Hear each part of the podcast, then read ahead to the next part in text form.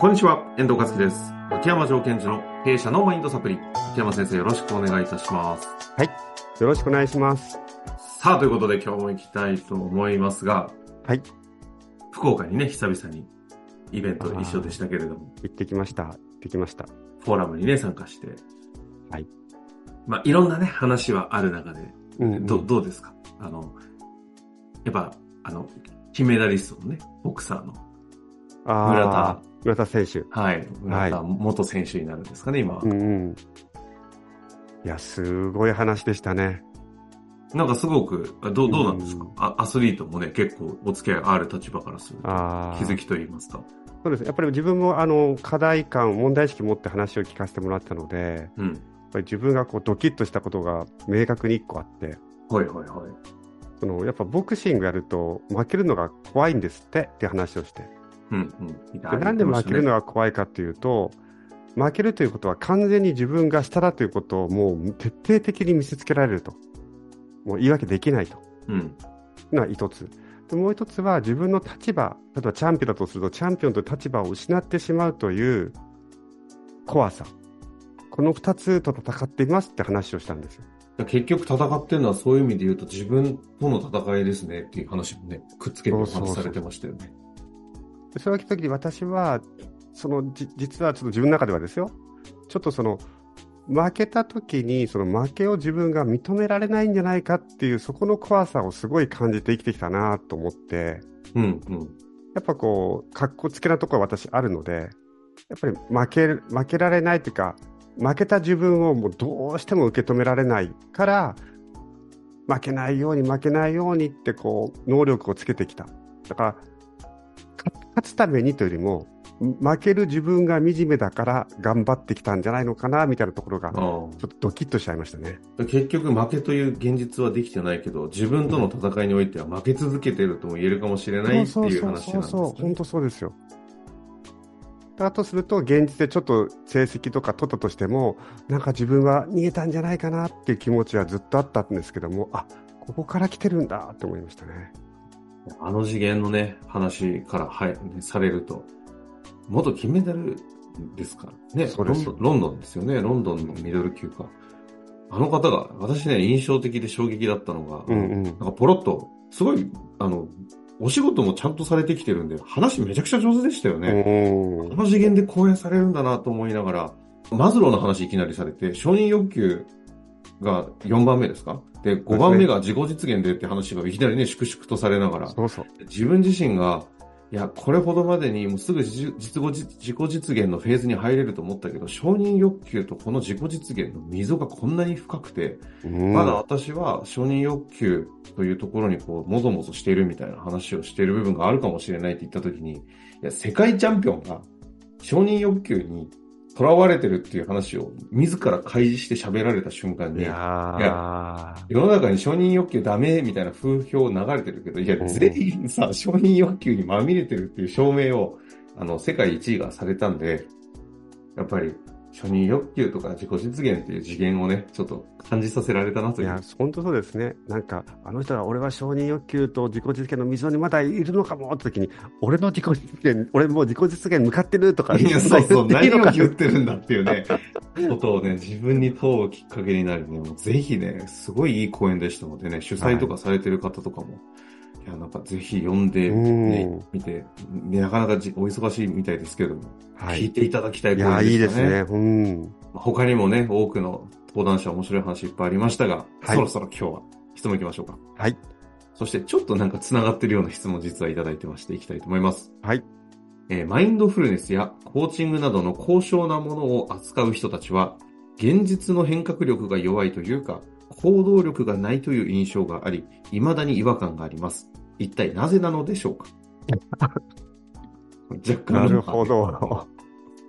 業業界的テーマを与えてくださった感じですね。うんあの、この方にとっては、あの、特にまあコーチングも高尚なものっていうイメージがあるんですね。そうですね。そこもね、多分受け止めとしてね、人によりそうですけど。うんなんか確かにその、高側面ってなんかある気がしてて、まあ、高尚なものって言い方はいいですけど、ちょっとあの私自身もそう思ってる部分あるのかな、なんかこう、ちょっと弱っちい人がやってるみたいなイメージも若干あるじゃないですか。いや、私そこまでないですけど、そういうふうに思われてる人も多いんだろうなっていうのは確かに感じますね。まあ、いわゆるメンタルが弱いとかね、マインドフルネスなんかは特に。そうですね。確かに。あるかも。ただ、まあ、もともと、その、コーチングなんかも、えっ、と、生まれた背景とかっていうのは、よくこう、まあ、アスリートとか政治家の方がどうしてもその目標を達成したいと。で目標を達成したいときに自分のパフォーマンスをパワフルに上げていくっていうところからも生まれたみたいな話もあります。うんうん。でもう一つ、マインドフルネスなんかも、本当それこそ流行ったのがシリコンバレーの方たちが、もうガツガツにもう成績を出していかなきゃいけないと。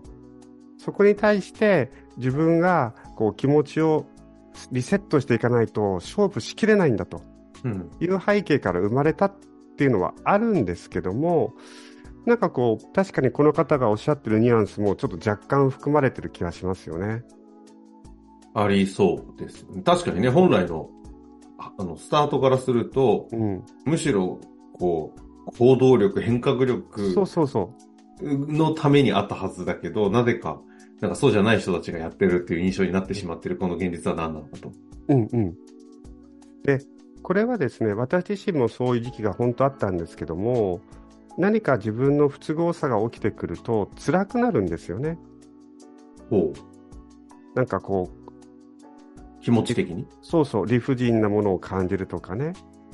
で、その時に、その理不尽さとか、怒りとか悲しみっていうことに対してもう辛い、痛いので、それを何とかしたいっていう形で、マインドフルネスとかコーチングを扱うっていうことがこう増えてきたような気がするんですよ。うん。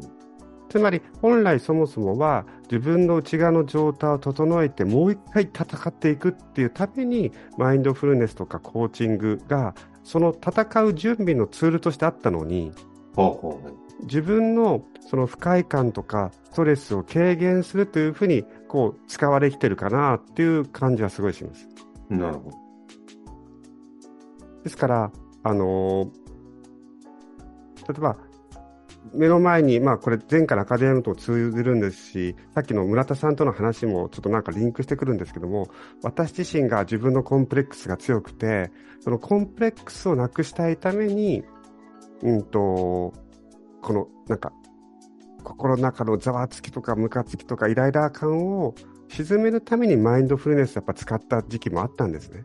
うん、あ、そうなんですね。じゃあ、まさにこの方が指摘してる側面をリリアルにわかるってことですね。そうそう。そうすると、マインドフルネスやってるだんだんこ私の場合ですよ、マインドフルネスがそういうものとは思わないでくださいね。私がそのように扱ったということなんですけども、そうすると、瞑想とかすると、ふーとかなるわけですよ。整いましたみたいな。うんうん。そう、気持ちいいんで、なんかこう、現実のことを軽視しちゃったりするんですよ。立ち向かおうじゃなくて。一旦リセットされる。うんうん。軽く見てしまうというか。ああ。現実変革どころか、現実逃避に使えちゃうってことですね。でも本人は気持ちがこうすっきりしたから、まあそれやってもいいかなぐらいで。だからお、さお酒と変わらないじああ、似てる似てる。あとサウナとかね。うん。そうですね。いや、サウナは悪くないですよ。いや全部悪くないですよね。扱う人の話ですからね。そうそう。だから、そうそうするとね、面白いことに、その苦しいところがすっきりする、コーチングもそうです。苦しくなるのがすっきりするって快感なんですよ。うん。そうすると、苦しさがないとこの快感が得られなくなってくるんです。逆転していくんですね。お一定の苦しさが欲しい。そうそうそう。だから、例えば、あの、お酒なんかもそうですよ。辛い、この辛さがお酒を飲んだら解放されるって言ってその解放、辛いところから解放されるにところに移行する瞬間がめちゃくちゃ気持ちいいので、うん。そうそう、辛さを取りに行ってっちゃうんですよ。無意識で。その辛さの取りに行く根拠が、その快感のためだとすると、うん。問題解決には絶対にならないってことですか？んならない。問題欲しい。ですよね。欲しいんですもんね。気持ちよくなるために。だから、例えばサウナもねサウナも、なんか、いや、サウナでスッキリして頑張るぞっていう人がいっぱいいますよ。うん。そうじゃなくて、なんか今日はサウナ行ってもなんかあんまり気持ちよくなかったな。なんでですか？先週大変じゃなかったかとか言うんですよ。そんな会話を気にする人はし、会ったことはないですけど、でも確かにもともとサウナブームここまで広がっちゃいましたけど、うん。サウナスタートするときはね、本当に東京のど真ん中のあの、もう毎日24時間仕事しちゃってる起業家の人たちが、うん。携帯を置いて、カプセルホテルとかね。り時間を空けられるっていう時に、サウナでのこの整うがハマったってところが確かに気づいたら、なんか、サウナいいよね。な なんかみんな帽子かぶり出してみたいなになっちゃってますもんね。だから、コーチングも、本当はコーチと一緒に伴走してもらって、よっしゃと。俺、あの、セッション終わった時にね、コーチに対して、俺戦ってきますと。やってきてやりますよ。行ってきますって。じゃあ1ヶ月後また会いましょうって言うはずだったのに、なんか、現実が辛いんで、なんか、コーチと話すと癒されるみたいに使っちゃってると。ああ、そっか、全部一緒か。うん。お酒、マインドフル、マインドフルネス、えーサウナう、んコーチが、そう。そうか、あ、使う人の目的次第でそうなってしまう。うんうん。そもそもはそうじゃなかった。だから逆にそのさっきの村田選手じゃないですけどもね、私が凹んでると、村田選手の話を聞いて恥ずかしくなって、おーしやるぞって燃えてるわけですよ。うんうんで本来、そのもう一回戦っていくとか、なんかエネルギーを出していく、そのための準備としてやっていたものが、いつの間にかそれをやることが目的になってしまう場合があるっていうのは、私たちも注意しなくちゃいけないし、うん。なるほど。えっと、う受ける皆さんも意識していただきたいし、それをセッションを、うん、私も、なんか、秋山さんのところに来ると、今日もすっきりしましたとか言って、毎回行っていくと、本当これ、ねれいいのかみたいな。ああ、俺はル老流じゃねえと。うん。あ整いました？とか言って、セッション終わられちゃうと毎回ね。確かにね、だったらね、夜、サウナ入ってお酒飲み行っていただけたらいいわけですもんね。そうですね。私の役割はそこじゃないと。まあ、たただ、もしそうなってるとしたら、秋山先生の原因もあるということそうですね。私自身の、相手の向き合い方がそうなってた。なってたと。まあ、っていうぐらい、うん。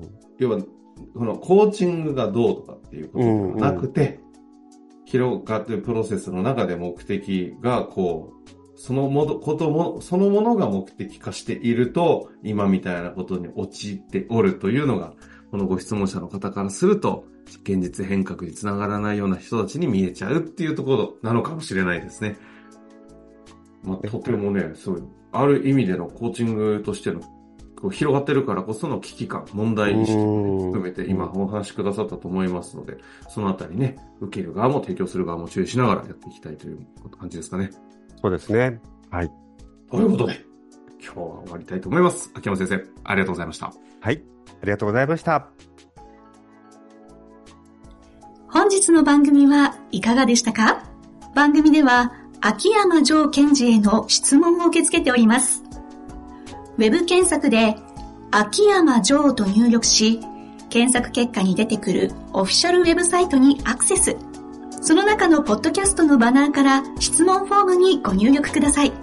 また、オフィシャルウェブサイトでは無料メルマガも配信中です。ぜひ遊びに来てくださいね。